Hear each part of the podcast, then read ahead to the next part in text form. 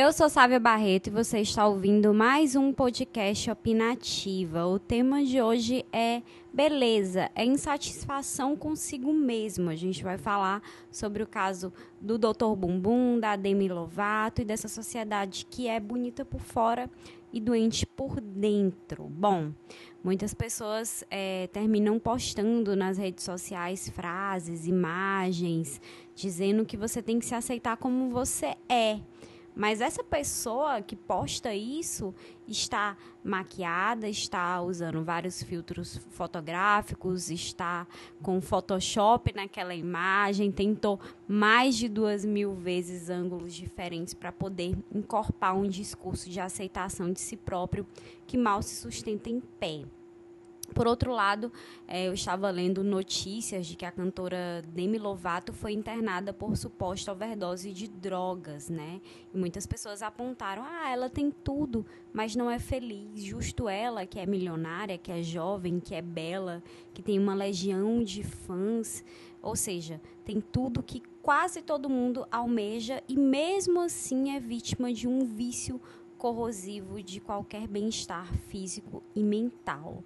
Outras pessoas também comentam quando veem passar na TV mais uma reportagem sobre o médico conhecido como Dr. Bumbum, cujos procedimentos estéticos eram praticados de maneira ilegal e anunciados com ostensiva publicidade no Instagram. As pessoas comentam: olha, aquela mulher tão bonita, nem precisava de plástica.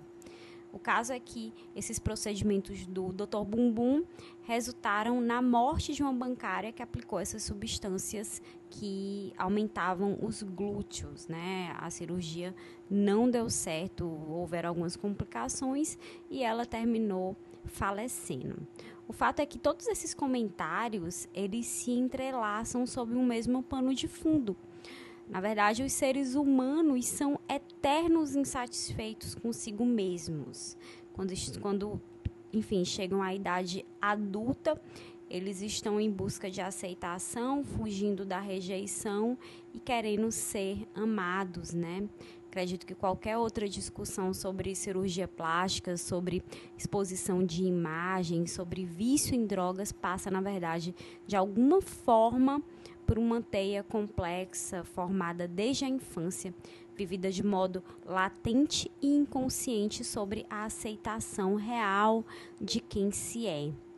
Para as mulheres, particularmente, realizar procedimentos estéticos, inclusive alguns deles perigosos, se mostra como uma alternativa para manterem uma eterna juventude. Afinal, Homens mais velhos são maduros, enquanto mulheres que têm a mesma idade são tidas como nada atraentes. Ou como pontua a escritora Naomi Wolf no clássico livro Mito da Beleza. Ela fala: o mundo é dirigido por homens velhos, mas as mulheres velhas são eliminadas da cultura.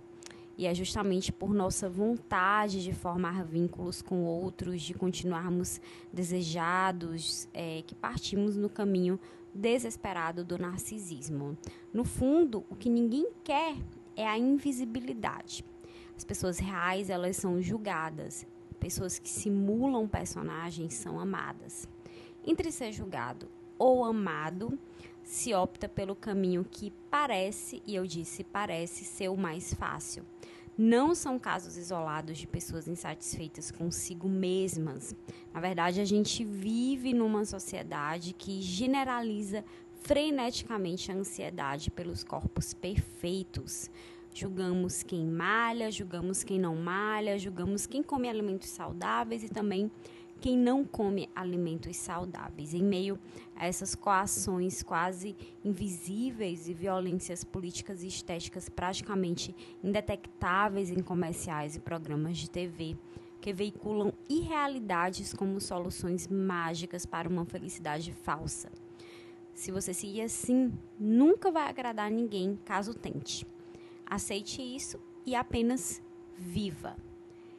Esse é o opinativo de hoje. Você pode comentar, me procurando nas redes sociais, sabe a Barreto, me adiciona. Deixa a sua opinião, o seu recado. Você ouve o Opinativa no SoundCloud, é só baixar o aplicativo, no YouTube, no podcast da Apple, na rádio CBN 97.5 FM ou ainda na coluna 8 ou 80 do portal 86. Eu quero saber a sua opinião e se você também se sente pressionado por esses padrões de beleza.